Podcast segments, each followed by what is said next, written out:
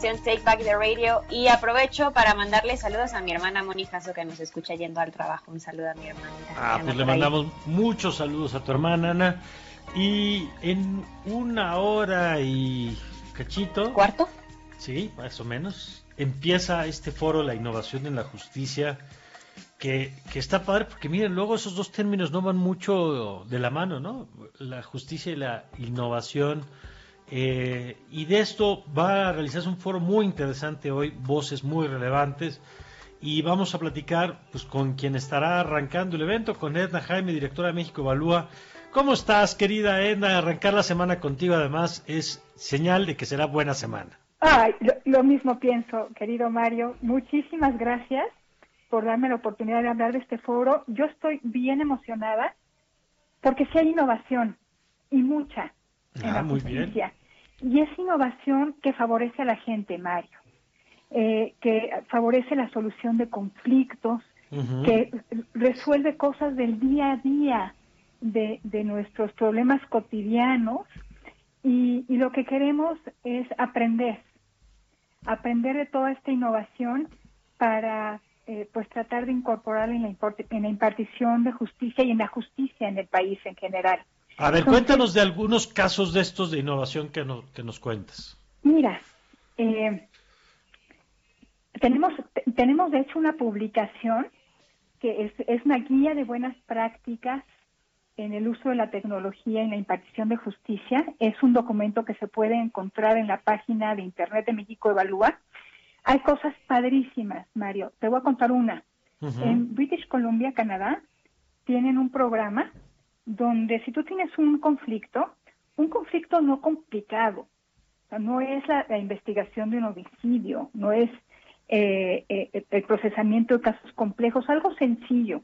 Tienes un problema con tu vecino, te puedes meter a este programa, puedes eh, describir de qué se trata y este programa hace que te puedas poner en contacto con tu contraparte en el conflicto y hay mecanismos, hay mediadores, todo esto es por computadora y en línea que ayuda a resolver el conflicto, que lleva hasta sus últimas consecuencias como los mecanismos eh, alternativos para que uno pueda llegar a un arreglo.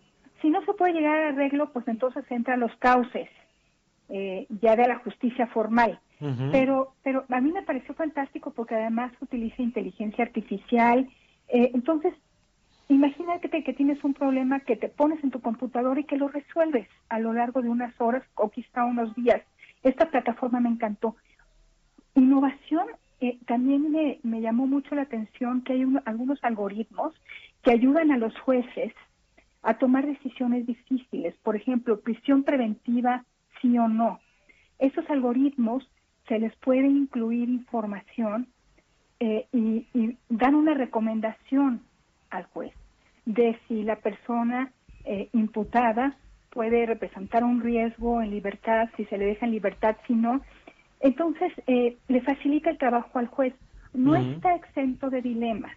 Encontramos una experiencia de que, por ejemplo, a distancia se puede deshumanizar, o sea, el contacto es importante, entonces suele darse penas mayores eh, eh, si, si no hay contacto con la persona, si por ejemplo hay un juicio en línea.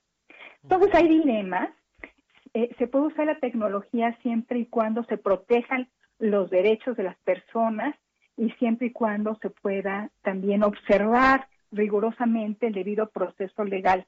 Entonces hay dilemas, pero hay cosas fascinantes y las tenemos también en este país, Mario.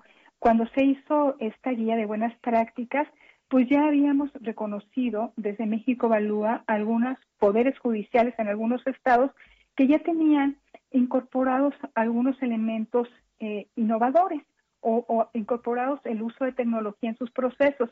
Estos poderes judiciales pudieron seguir ofreciendo su servicio a pesar del confinamiento y de que muchos poderes judiciales eh, eh, pues cerraron sus puertas y dejaron guardias que de ninguna manera pudieron resolver las cosas que se tenían que resolver. De todo esto vamos a hablar y mucho más, porque el, uso de la tecnología en la justicia es un componente, pero lo que queremos es conocer prácticas innovadoras en la construcción de paz, queremos conocer prácticas innovadoras en cómo se maneja, eh, se enjuicia la violencia de género, eh, la transparencia en la justicia que es tan importante, cómo se acerca la justicia a la comunidad, cómo la justicia puede llegar a los hogares de las partes. Entonces hay un mundo por explorar. Eh, yo pues quisiera que lo que se va a presentar en estos tres días van a ser jornadas completas de conferencias magistrales y de paneles, pues fueran de utilidad, porque aparte sabemos que la justicia se va a reformar en el país. Eh, eh, por lo pronto, la justicia federal. Eh, entonces, sería maravilloso que lo que se discuta fuera escuchado y fuera incorporado en estas reformas. No podemos hacer reformas ignorando el cambio tecnológico, ignorando lo que pasa en otras partes del mundo. Hay que pensar fuera de la caja, querido Mario, y hay que dejarnos de ver al ombligo. Totalmente de acuerdo. Ana, tú quieres preguntarle Edna, algo, Ana. Edna, buenos días. Le saluda Ana Jasso. En los temas de justicia, como mencionaste, también van a abordar los temas eh, tanto como las desapariciones en México como los feminicidios, que muchas personas buscan precisamente el tema de justicia y que se les dé resolución a su caso. Vamos a tener una mesa sobre violencia de género, cómo se procesan en otras partes del mundo, qué innovación hay violencia de género y, grupos vulnerables. No tenemos eh, una mesa eh, dedicada al tema de desapariciones. Es importantísimo para este país, pero creo que las innovaciones en, otras, en otros ámbitos y en el procesamiento de otro tipo de conflictividad nos puede dejar muchas lecciones. Cómo generar capacidades de investigación, cómo utilizar la tecnología, eh, para acercar la justicia, estos van a ser los ejes, los comunes denominadores de todas las mesas, Ana. Entonces, yo voy a poner mucha atención en tu pregunta porque además es muy importante para el país y tratar de sacar lecciones de lo que escuchemos en estos tres días para tratar temas tan complejos, eh, tan duros como es el, de las desapariciones y ver eh, que podamos tener un conjunto de recomendaciones o de buenas prácticas eh, que podamos traer a México para acercar la justicia a las víctimas. ¿Dónde se puede seguir, Erna? Eh, Mario, en el canal de YouTube de México Evalúa. Ahí estará, ahí estaremos eh, de 10 a 6 de la tarde hoy y mañana también, horarios completos. Muy bien, perfecto, Edna, pues mucho éxito, vamos a estar pendientes, por supuesto, de este espacio que reúne voz muy importantes en torno a la justicia, refrescar, abrir puertas y ventanas y me encanta, como dices, dejar de mirar no solo el ombligo. Gracias, hasta pronto, Ana. Gracias, querido Mario, abrazos. Gracias, igualmente.